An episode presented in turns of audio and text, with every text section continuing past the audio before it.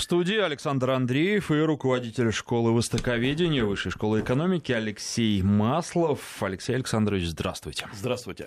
Ну, знаете, мы вот в прошлом часе говорили про Америку. Не успел я сказать, что э, то, что американцы делают сейчас, во многом напоминает мне строки интернационала. Весь мир насилием мы разрушим до основания, а затем мы наш мы новый мир построим. Кто был ничем, тот станет всем. Это вот применительно э, к Кубе как они там угу. хотят насадить демократию, говорят, что это вообще плохо, недемократично и неправильно ребята живут. Мы вот придем и, но прийти пока не получается, причем на, на, протяжении достаточно длительного времени. Вообще у них с Латинской Америки там проблемы серьезные. Вот и в Венесуэлу они опять слетали а, своими самолетами, вторглись в воздушное пространство. Угу. Что будет, что этим демонстрирует? Но ну, мы с вами обсуждать не будем, хотя я думаю, что об Америке сегодня вот в этом части тоже речь зайдет, хотя Конечно, главное это Китай, главное, о чем мы будем говорить, и как и в прошлом часе, я призываю наших слушателей задавать э, Алексею Александровичу свои вопросы, что вам интересно узнать про Китай. Он с удовольствием ответит, мы эту тему обсудили перед эфиром. Поэтому 5533 – это короткий номер для ваших смс-сообщений. Вначале пишите слово «Вести», а потом вопрос нашему эксперту. Ну и точно так же поступайте с WhatsApp и Viber. Плюс 7 900 3 170 63 63. А телефон для мессенджеров плюс 7 903 170 63 63. 63. Задавайте свои вопросы, что вам хотелось бы узнать про Китай. А начнем мы с событий, которые происходят в Гонконге. Мы уже о них говорили, причем говорили не раз, но тем не менее повод для того, чтобы этот разговор продолжить, есть. Да, Александр, я вот как раз напомню то, э, о чем мы говорили прошлые, даже прошлые разы.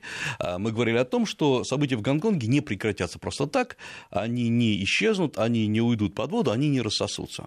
Это то, на что надеялась власть, э, китайская, я имею в виду власть в КНР, в Пекине, и то, что не произошло.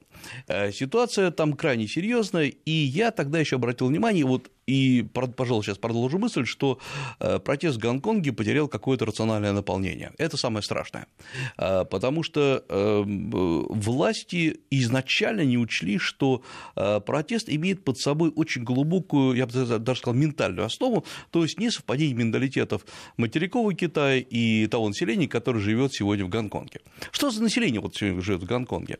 Я напомню, что Гонконг перешел под юрисдикцию КНР в 1987 году, вернулся точнее под юрисдикцию то есть, соответственно, э, получается, э, в 97 году, извините, пожалуйста, в 97 году, конечно, значит, получается, что сегодня э, на улицы выходит поколение, большая часть жизни которого прошла вне британского владычества. Э, это население, которое на самом деле, я еще помню в 90-е годы, э, когда многое население Гонконга говорило, слушайте, а вообще хорошо бы жить рядом с КНР, вместе с КНР, потому что КНР нас выведет вперед, смотрите, как растет китайский рынок, гонконгский рынок тогда стагнировал, и вот они, мы как бы обопремся на э, могущество растущей КНР, и как вот с этой подкидной доски полетим еще дальше вверх.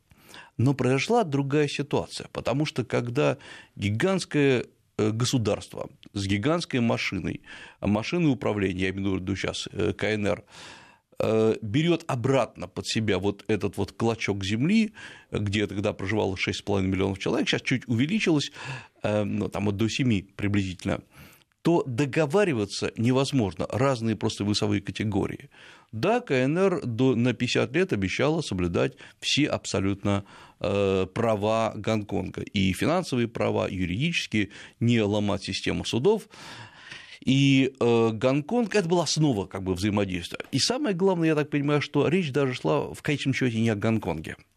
Речь шла о том, что та же самая матрица предлагалась и предлагается Для Тайваню. Тайваня. Конечно. Э, и важно было показать, что, ребята, смотрите, мы обещаем, мы выполняем. А, но что-то пошло не так. А понятно, что пошло не так. Потому что э, Гонконг э, психологически это вообще другая ситуация. Да, это Китай, да, это китайский, китайское население, китайский язык, но если вы живете в Гонконге какое-то время, вы понимаете, что вы живете по-настоящему в другой стране. Эта страна, я не хотел сказать, там более свободна, это на самом деле не так. Это страна более открыта для информации. Любой информации, финансовой, политической, э, культурной, всякой разной. Это кусок, клочок земли, где масса проблем с точки зрения проживания, где очень высокие цены на жилье, где многие люди живут в маленьких комнатушках или даже в домах, построенных из Э, ну, по сути дела, это металлические листы, э, которые так сколочены, как у нас бытовки для рабочих. Вот эти, представьте, бытовки построены друг на друга, э, получаются многоэтажные.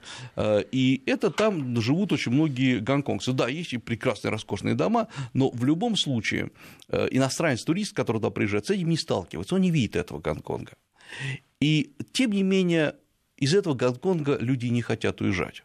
Потому что выбор какой? Либо КНР, да, там сейчас комфортнее, честно говоря, я думаю. Э, но э, вы оказываетесь отрезаны от некого объема информации. Информации не только той, которую вы получаете из интернета, а от э, многоязычности того Гонконга, в котором вы проживаете. Ведь идя по улицам Гонконга, вы слышите не только китайскую речь, даже не только английскую. Это арабская речь, это тамили, это урду, это хинди, это масса других языков мира. Это абсолютно мультиязычная и, самое главное, мультиэтническая среда. И люди привыкают к ней жить. В Гонконге действуют практически все церкви, все общины, которые вы только можете представить.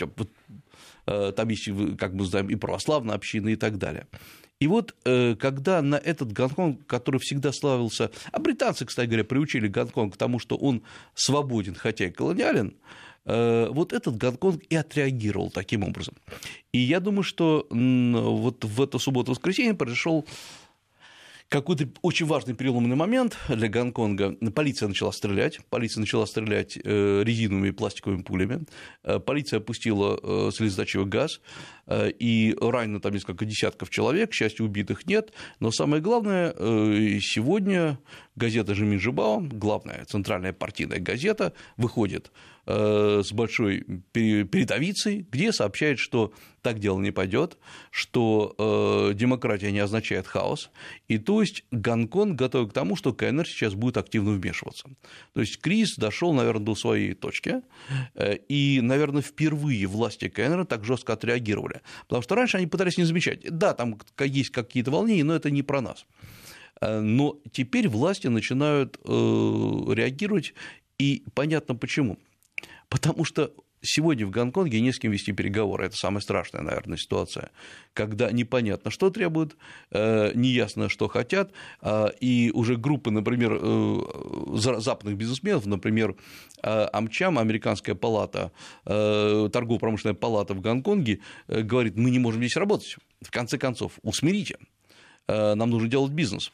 И вот оказывается, что Э, сами все власти Гонконга не понимают, что происходит, не понимают власти КНР, что происходит, э, и во многом это очень классно сейчас подогревается с разных сторон. Об этом пишут прежде всего американцы. Посмотрите, в Гонконге вот-вот будут подавлять демократию. Ужас ситуации в том, что там действительно живут живые люди, они выходят на улицы и все ждут, когда же их начнут колотить дубинками, стрелять в них, чтобы там США и многие другие сумели сказать, мы же говорили, что Китай не демократичен. Вот, пожалуйста, вы получили это. Хорошо. Но, кстати, тут э, задают сразу вопросы наши слушатели. Это здорово. Э, спрашивают вот что. Расскажите о взаимоотношениях Китая и Вьетнама. Здесь тоже такая картина получается, как с Гонконгом. Я понимаю, что Гонконг с Вьетнамом несопоставимы ни по размерам, ни по числу населения, но тем не менее тоже а, старший брат, машина, которая готова любого задавить в своих интересах, и, а, в общем, маленькая страна. О нет, с Вьетнамом как раз там все э, сложнее и более интересно. Я напомню, что действительно есть очень э, грустная предыстория э, того, что творится. Во-первых, Китай всегда считал Вьетнам своей частью, и область Тямпы, то есть Южного Вьетнама, долгое время рассматривалась Китаем практически до 40-х годов, как 40-х годов 20 века, как часть китайской территории. Много вьетнамцев проживают на территории Китая, и это так называемые северные вьеты, а южные вьеты – это те, которых мы, собственно, называем вьетнамцами.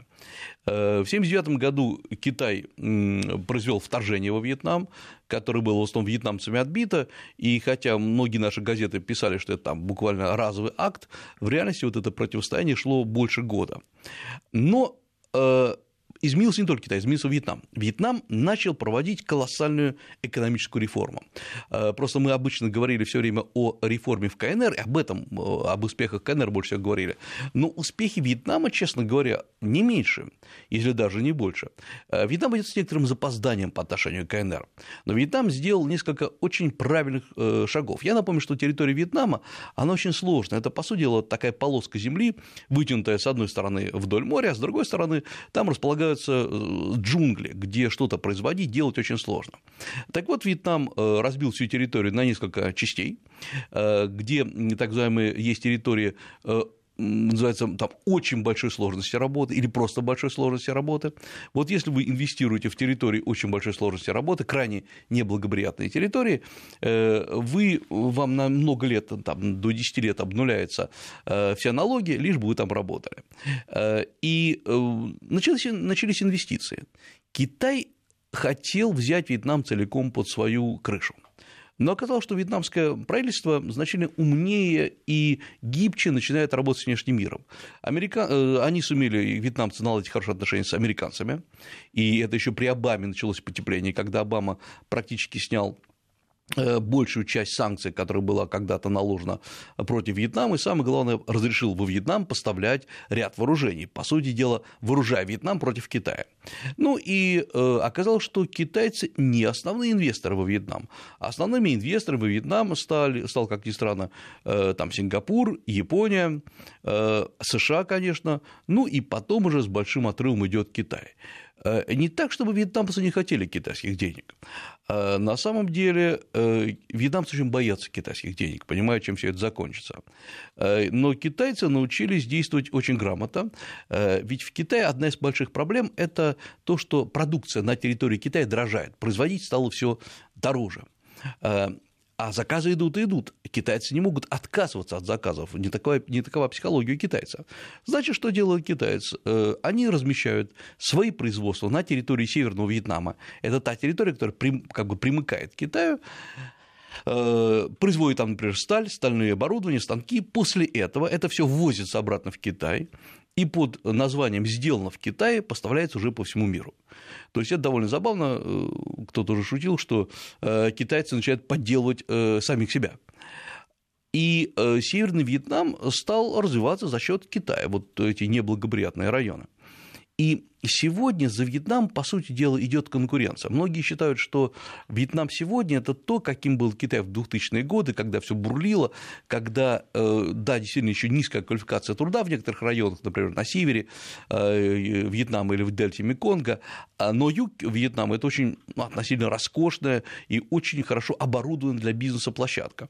В принципе, сегодня очень многие бизнесмены из США, из Великобритании, из Канады, из Новой Зеландии выбирают Вьетнам в качестве своей основной области для инвестиций, не Китай.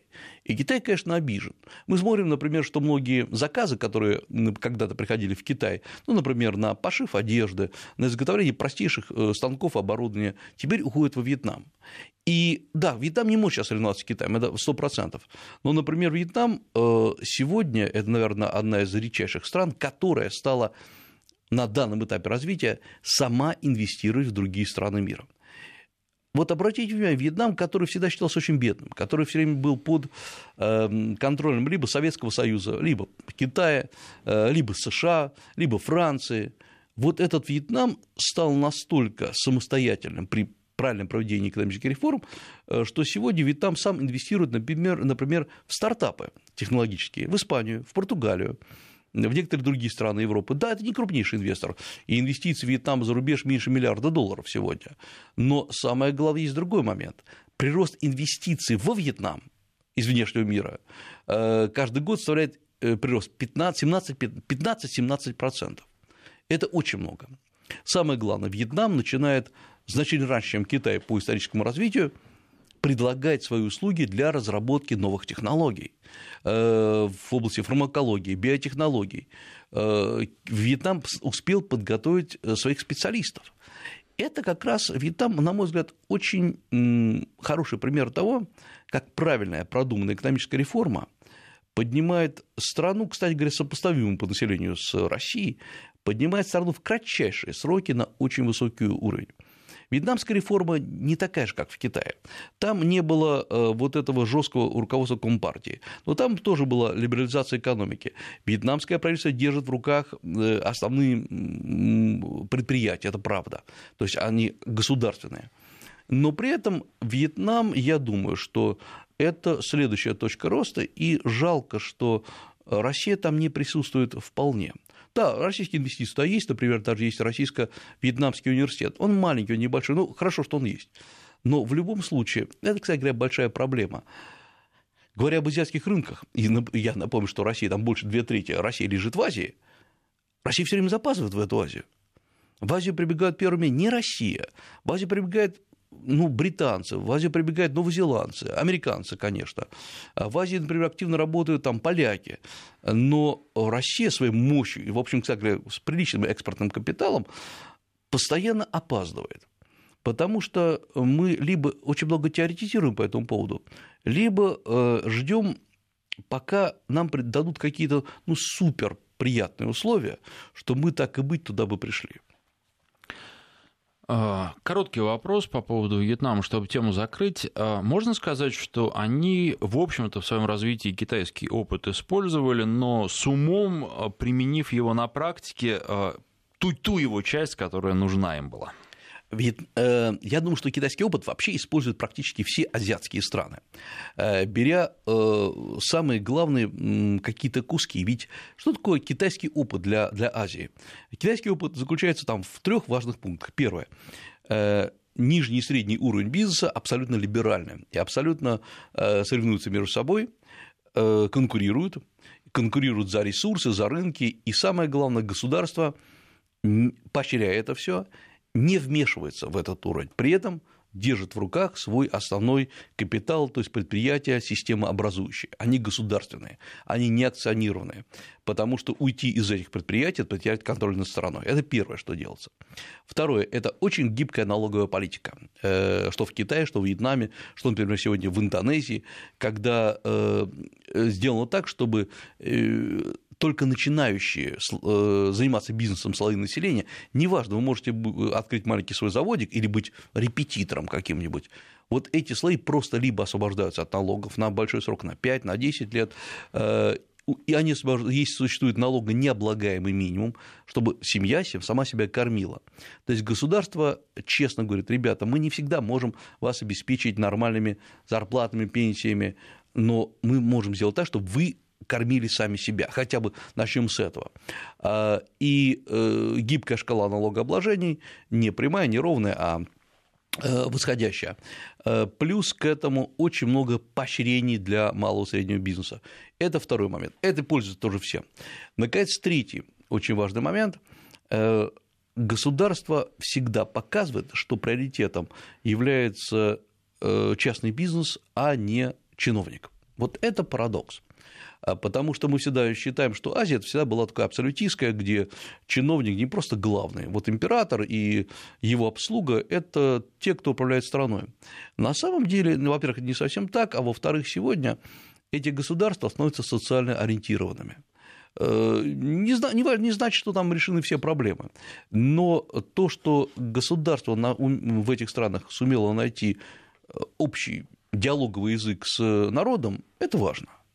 Поэтому э, там, где государство договаривается, вот как в Китае, как в Вьетнаме, э, все происходит нормально. Там, где государство не умеет договариваться, вот с Гонконгом просто они потеряли общий язык возникают эти проблемы.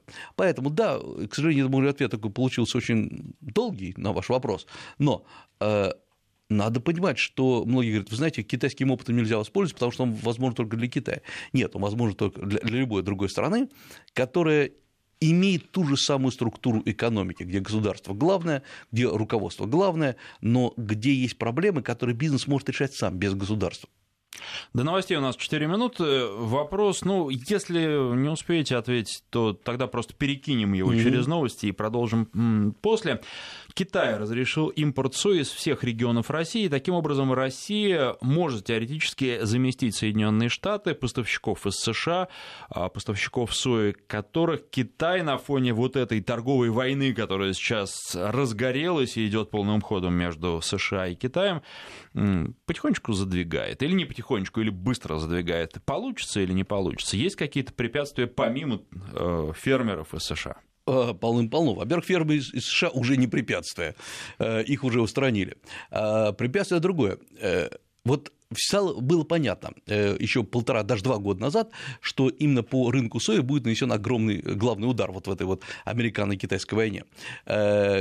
Тут же многие страны, например, Аргентина подсуетилась и начали расширять посадки сои, производство сои и поставки сои в Китай.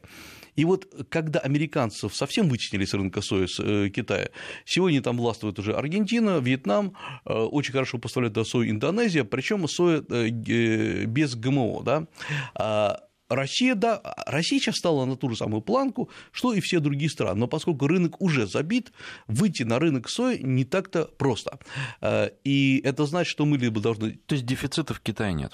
Конечно, нет. Дефицит вообще в Китае нет. И самое главное, э, на этом рынке конкурирует такое количество стран, э, что все радостно потеряют руки, что США ушли с этого рынка, и теперь э, рынок открыт тому же Вьетнаму, Индии. Кстати говоря, очень много поставляется из Казахстана, из стран Центральной Азии. Это значит, что надо всегда заранее готовиться к тем девиациям, к тем скачкам, изменениям, которые есть на китайском рынке.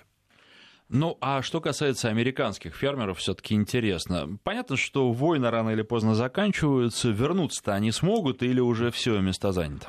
А, они, конечно, попытаются вернуться, э, но это будет не так просто, потому что, опять-таки, придется либо включать демпинг, либо уменьшать э, расходы на поставку, либо э, делать совсем другую упаковку. То есть, в общем, они окажутся в очень сложной конкурентной борьбе, и не факт, что многие крупные покупатели сои развернутся опять в сторону США, если те, конечно, не представят какие-нибудь уникальные условия. Это значит датирование со стороны американского правительства американских фермеров. То есть, это большие расходы. То есть, это война торговые США обходятся в копеечку. То есть вот этот, э, если можно так выразиться, интернационал Трампа, когда он разрушает, потом не сладко будет тем же самым американцам, и а, стоило бы три раза, семь раз, или, может быть, по-американски как-нибудь там большее число раз подумать, прежде чем а, что-то делать. Я бы сказал, бюджета будет дорого. Хорошо, а, наверное, у нас нет смысла сейчас задавать еще один вопрос, потому что меньше минуты остается до новостей. Я напоминаю, что в студии руководитель школы востоковедения Высшей школы экономики Алексей Маслов. Мы говорим о Китае, естественно, и а, задавайте ваши вопросы. А, короткий номер для ваших смс. 5533 в начале сообщения слова «Вести». А для WhatsApp и Viber телефонный номер плюс 7 903 170 63 63. Что вас интересует в Китае? Спрашивайте, ответим.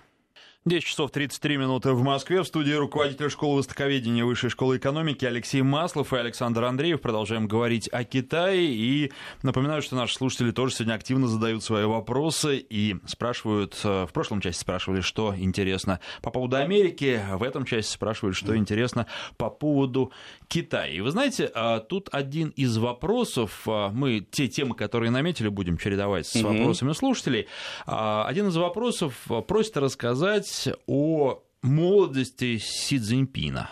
Вот так, и причем наш слушатель называет его великим кормчим. Вот можно его сейчас так называть, или все-таки пока нет? А, нет, во-первых, великий кормчий, конечно, у нас один был и будет, это Мао Цзэдун.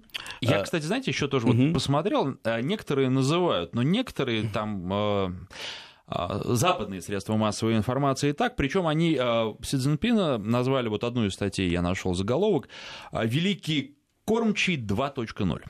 А, это другая история. Значит, э, все правильно. Э, так китайцы не называют, но очень многие хотят э, считать Цзиньпина в мире, хотят его считать э, воплощением 2.0, но я бы, честно говоря, сказал бы, что это Дэн Сяопин 2.0. Э, сейчас я расскажу о его биографии, но здесь важно другое.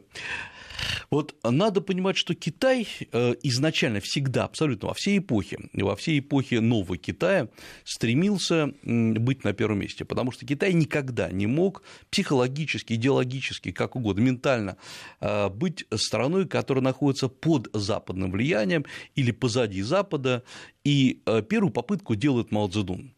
Вот это как раз попытка, э, сначала называлась она «Большой скачок», это 59-й э, кусочек 60-го года, когда было э, взято, взят такой курс на догнать и обогнать Великобританию, это не удалось, хотя, например, там за один год ВВП скакнул на десятки процентов, потому что, ну, многие помнят эту историю, или, по крайней мере, читали, как приплавлялись любые нормальные стальные конструкции в чугун, в, в домашних печах, когда до сих пор, кстати говоря, по Китаю можно в деревнях увидеть гигантские такие горы э, бесформенного чугуна. Это то, что формально выплавили, но в реальности никакого смысла в этом не было.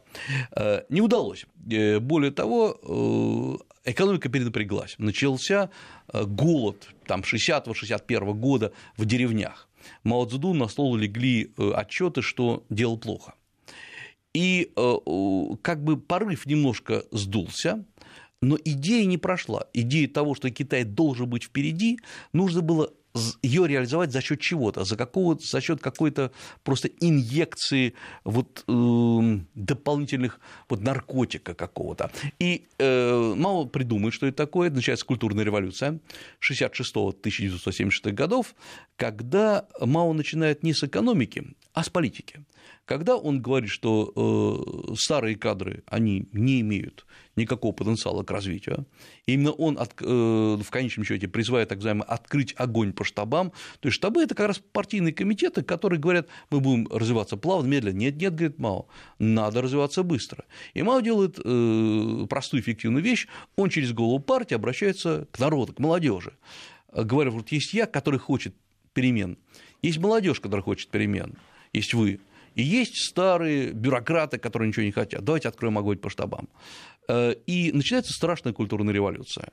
Э, Смели, просто партия была отстранена от власти. И надо сказать, что тогда партия это была основной регулирующий орган, так же, как сейчас в Китае. Потом она была переформатирована, вместе партийных комитетов стали ревкомы, куда входило три представителя. Это э, партийные представители из исправившихся партийцев, входил представитель Хунвейбинов и представитель армии. Вот так вот управлялась страна. И, казалось бы, на этом надо было делать дальнейший подъем. Но не удалось, потому что для того, чтобы делать революцию, оказалось, надо было остановить заводы и фабрики. И страна вошла в пик деиндустриализации. Э, многое, что было построено, в том числе и Советским Союзом, при помощи Советского Союза в 50-е годы просто остановилось. Остановились университеты в Китае, потому что студенты занимались революцией, им было не до этого. Как следствие, целое поколение было потеряно, то есть не было подготовлено инженеры, врачи. И оказалось, что вот эта нагрузка на Китай, революционная нагрузка, она привела к отбрасыванию Китая э, в экономическом плане. Ну, дело дошло до того, что э, с медициной, например, было так плохо, что готовили так называемых, это уже стал известный термин, босоногие врачи. Это человека брали за две недели, от двух до э, недели, до, от двух до четырех недель его обучали медицинской науке, скажем так, давали ему полевую сумку, куда клали зеленку, йод, там бинты. Студенты первого меда, наверное, вздрогнули. Э, э, многие вздрогнули, но самое главное, да, их отправляли по Китаю, чтобы они ходили и лечили. Но ведь многие из них, ну, поскольку они провели навык, э, тренируясь на людях, вот многие, я знаю, так называемые врачи китайской медицины, в кавычках, которые приезжают сегодня, разъезжают по всему миру как большие знатоки, вот они были подготовлены как эти босоногие врачи. Это не, не традиционная китайская медицина. Не удалось, не удалось тогда. Но самое главное, Мао расчистил площадку для э, он убрал действительно старые партийные кадры, э, и эффективно, и неэффективно, брал всех. И когда приходит Дэн Сяопин, а я напомню, что он приходит, по сути дела, в 1979 году, он начинает управлять страной, хотя Мао умер в 1976 году. Главная задача Дэна была обновить кадровый состав, чтобы он мог э, управлять, чтобы кто, кому-то было делать эту перестройку. Причем здесь была очень большая тонкость. Делать это таким образом, чтобы не просто тупо заимствовать чей-то опыт. Ведь никакого опыта перестройки страны, где есть пол, ну, тогда миллиард триста миллионов человек, ни у кого, ни одной страны не было. Можно было, конечно, взять и перенести западный опыт на э, Китай. Но тогда э, это было бы еще хуже. И вот Дэн, соблюдая балансы э, между национальным и интернациональным, начинает привлекать новые кадры, новые э, инвестиции и начинает ну, беспрецедентную, конечно, перестройку, э, так называемую политику реформы и открытости, и в конце концов э, он э, сумел поднять в прямом смысле Китай, Китай с колен. Вот тогда осуществилась, я в прямом смысле говорю, многовековая мечта китайского народа. Э, Китай стали уважать, Китай стали прислушиваться, не только бояться, э, но Китай стал э, свежим ветром перестройки и перемен. И это, помимо экономического развития, это заметно изменило психологию китайцев. Они поняли, что они являются важным элементом мировым, не только внутренним. И вот все это было хорошо э, до 2000-х годов, когда, по сути дела, хотя Китай формально продолжал развиваться, начинается застой. Застой идеологический, застой экономический. Э, прошлый руководитель Китая Ху Цзинтао, э, он эм, не будучи ни в коем случае там каким-то отсталым человеком, он пытался пользоваться старыми методами. А получалось, что китайские руководители среднего звена, даже высшего звена теряют лояльность по отношению к Китаю. Им уже не столько интересно заниматься развитием Китая, сколько интересно э, создавать свои кланы, э, зарабатывать деньги, отправлять своих жен и детей за рубеж. То есть вот начинается такое разложение, хотя визуально это не было видно. Растет коррупция. Коррупция в виде э, протекционизма, чудовищного протекционизма. Это вообще э, особенности любой системы, начиная от э, большого государства, кончая каким-нибудь там университетом. Э, первый рывок всегда большой, а потом протекционизм начинает убивать систему. Знакомые, друзья знакомых и так далее. И вот Си Цзиньпин, приходя на эту, в эту ситуацию, он, по сути, возвращает Китай к своей прежней мечте. Он возвращает его к тому, что ребята, Китай действительно должен быть первым. Не одна из первых экономик, не одна из ведущих, она должна быть ведущая. Он апеллирует каким-то очень глубинным мотивом в головах людей. И не просто апеллирует, он вводит свою, так сказать, перестройку. И э, я думаю, что в этом плане он, конечно, не великий кормчий 2.0, поэтому я говорю Дэн Сяопин 2.0. Он возвращает Китай к матрице продолжения реформ. Он человек относительно молодой для китайского руководства, он родился в 1953 году, такой коренной пекинец, э, и самое главное, почему его э, так ценят и уважают, ну, по многим причинам, понятно, что человек неординарный, э, он выходит из семьи партийных функционеров, руководителей революции. Его отец Си Джунсюнь, который там умер в 2003 году, но самое главное, он, это был известный очень революционер, и сам по себе он входил еще в 30-е годы в число ближайших друзей и соратников Мао Цзэдуна. Э, поэтому есть такая прямая э, связь. В Китае очень ценят вот эти вот партийные связи. Мы знаем, что э, Китай, в Китае часто борются два клана. Клан партийцев, вот этих вот наследственных, и э, клан комсомольцев, э, которые молодые, которые сделали сами себя, э, и сегодня и в Политбюро есть там два клана. Но самое главное, и в конце концов отец Си Цзиньпина был при КНР был вице-премьером Госсовета КНР, это очень высокая должность. Но и он никогда не бедствовал Си Цзиньпин, он получил очень хорошее образование, но дело в том, что во время культурной революции Си Джунсюнь, отец Си Цзиньпина, был выслан, он был репрессирован. И э, всем казалось, что Си Цзиньпин, возможно, вот пометуя такие, э, такие несчастья, которые были с его семьей, он, возможно, станет, э, начнет критиковать партию. Э, но Си Цзиньпин никогда даже вот не допускал ни малейшей критики, до сих пор не допускает, ни Мао Цзэдуна, ни времен культуры революции. Вы знаете, вы говорите, а я про Винни-Пуха вспомнил. Наверное, слушатели подумают, при чем здесь Винни-Пух? А, да, да, да. Э, значит, Да, Винни-Пух, э, слово Винни-Пух запрещено э, в Китае, э, и картинки с Винни-Пухом не поощряются. Не говоря уже о мультфильме. Да, да о мультфильмах, да, потому что по китайскому, китайскому интернету бродил и бродит такой мем, мем, который изображает Си Цзиньпина в виде Винни-Пуха. Самая такой, пожалуй, жестокая шутка была, когда публиковали фотографию Обамы, который высокий, такой худой, и Си Цзиньпин, который такой округленький, и публиковали фотографию Ослика и Ая, и Винни-Пуха, которые идут вместе из такого из американского мультфильма, и действительно очень похоже, даже по походке похоже. Но вот, казалось бы, ну, издеваются, издеваются, ну, мем, мем это всегда мем, вот, вот с ним нельзя бороться. В конце концов, он не вызывает жестокости и не призывает там громить власть. Но вот Си Цзиньпин и, вероятно, люди, которые его окружают, очень болезненно к этому относятся. Это некая дискриминация власти, тем не менее, дискредитация даже, дискредитация власти. Э, это не дискредитация власти, это перевод власти в другую постась. Это десакрализация ее. Mm. Потому что власть должна быть сакральна. Вот э, любая революция начинается с того, что власть перестает быть сакральной. А, то есть, когда это то же самое, что если у вас э, вы считаете, что можно там, не знаю, разгромить церковь, храм, мечеть, вот просто взять и разгромить, значит, у вас нет никакого уважения к этому, к сакральности. Э, вот э, власть может быть не права, как считается в Китае, и власть готова исправиться, но десакрализовать ее нельзя. И э, вообще вот тот же самый Си Цзиньпин уже прошел очень такой чисто карьерный рост. Он сначала был там э, секретарем э, министра обороны еще в 1982 году, э, секретарем партийного комитета там в значит, в уезде Джандин.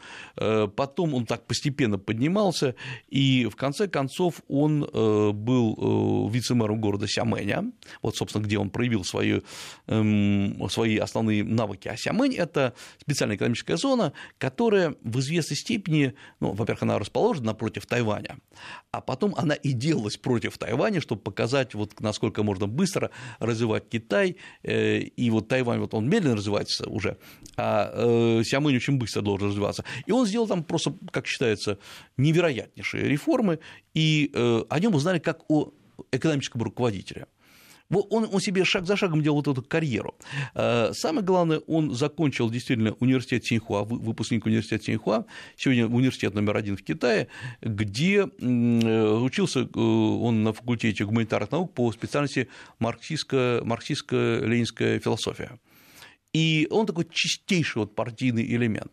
И вот то, что он прошел э, это классическую карьеру э, партийного функционера, лидера с экономическим уклоном, действительно, он принимал участие в экономических э, реформах, это, наверное, сказывается и сегодня.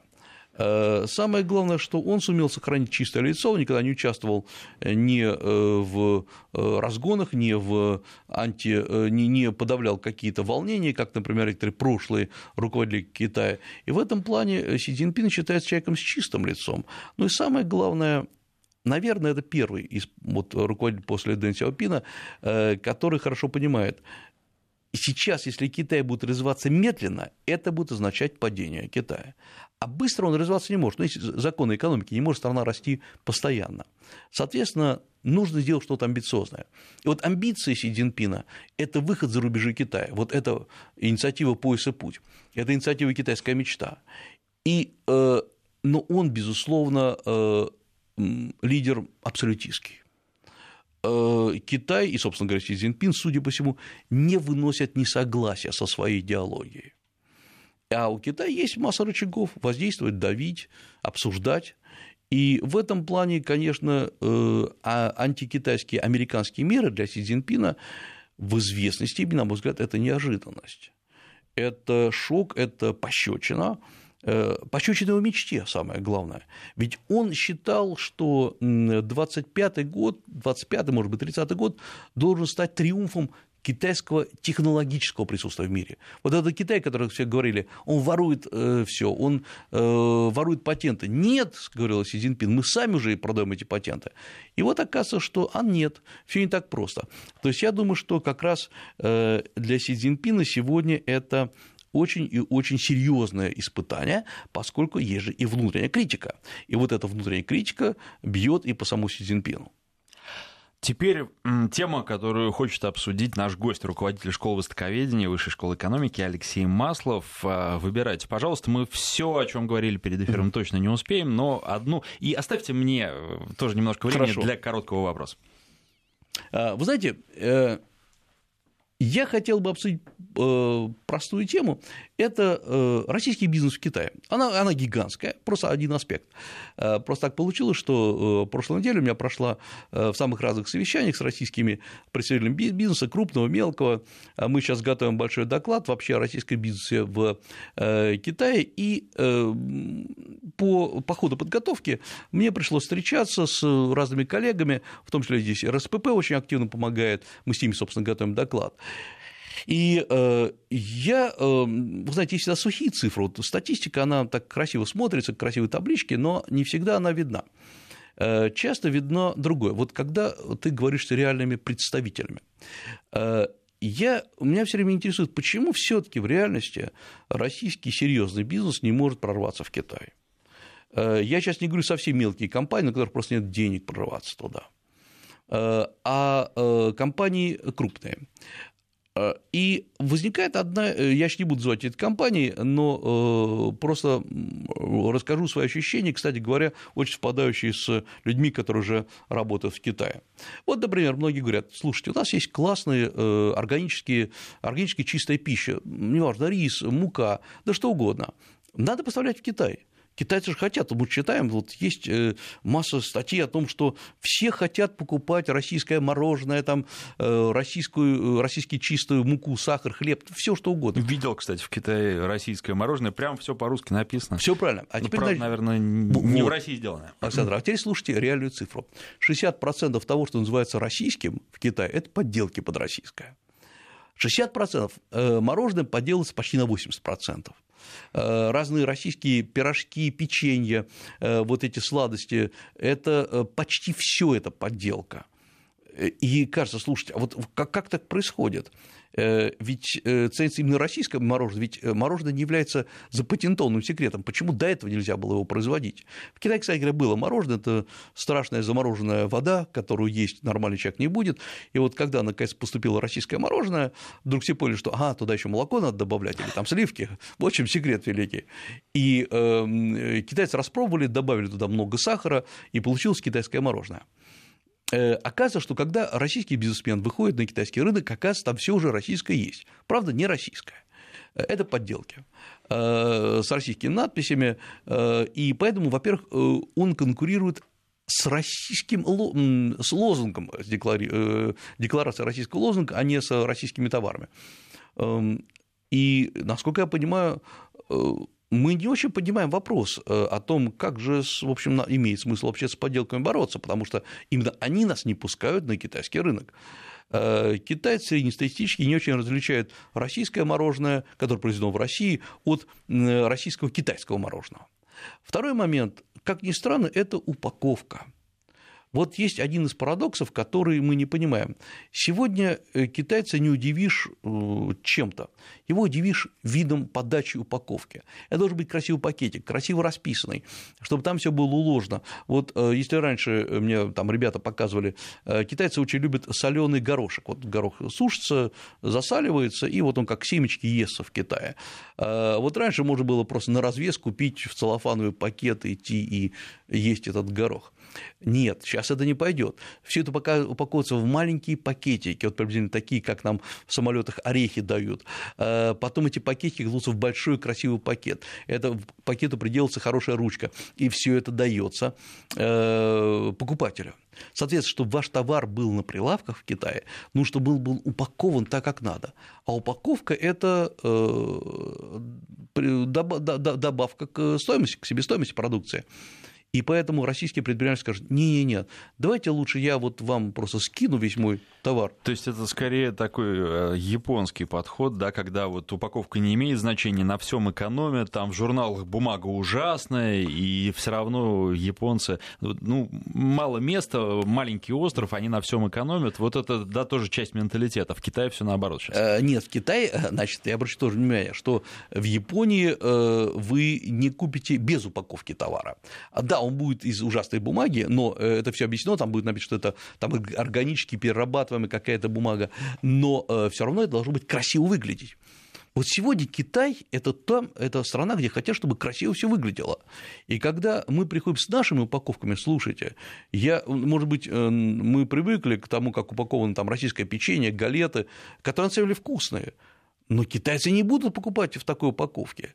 Значит, надо переупаковывать. То есть, оказывается, что нужна локализация товара. А вот на это мы почему-то тормозимся. Посмотрите, как американцы стали поставлять э, самое красивое, что я видел э, в Китае, это американские таблетки, БАДы всякие. Они так красиво упакованы, и хочется есть и есть. В США они хуже упакованы. Это значит, что мы должны готовиться к тому, чтобы нас приняли на китайском рынке. Еще один вопрос короткий. А, увидел новость, э, подумал сначала, что к Китаю особого отношения не имеет, а потом задумался, и очень хочется э, узнать, как китайцы реагируют, на ваш взгляд, на очереди в Шереметьево. А там еще недавно были, а может и сейчас остаются проблемы с багажом. Вот я вспомнил площадь Тяньаньмэнь, там огромное количество китайцев, там вот эта вот толкучка в выходные дни, когда все выходят погулять, и вообще очень легко заблудиться. С одной стороны, вроде это должно быть китайцам привычно, когда какие-то проблемы, да, надо подождать или нет? А, нет, потому что то, что есть для внутреннего потребления на площади Тяньаньмэнь или в какой-нибудь э, в ресторанах в Китае, в Китае иногда стоит очередь, э, китайцы не могут с этим согласиться, если это за рубежом. Когда китайец приезжает за рубеж, он считает, что тут все должно быть для него сделано специально. Китайцы крайне негативно реагируют на очередь не только в Шереметьево, но, например, в некоторых российских музеях, в Петербурге в музеях, потому что китаец э, считает, он платит, ему должны сделать комфортно. И музыку заказывать. И музыку заказывать. Ну что ж, очень интересно. Руководитель школы востоковедения Высшей школы экономики Алексей Маслов был гостем студии. Говорили и отвечали в том числе на ваши вопросы. А, практика хорошая, и вопросов много. Не все успел задать. Спасибо вам за то, что слушали. Спасибо за то, что писали. Счастливо.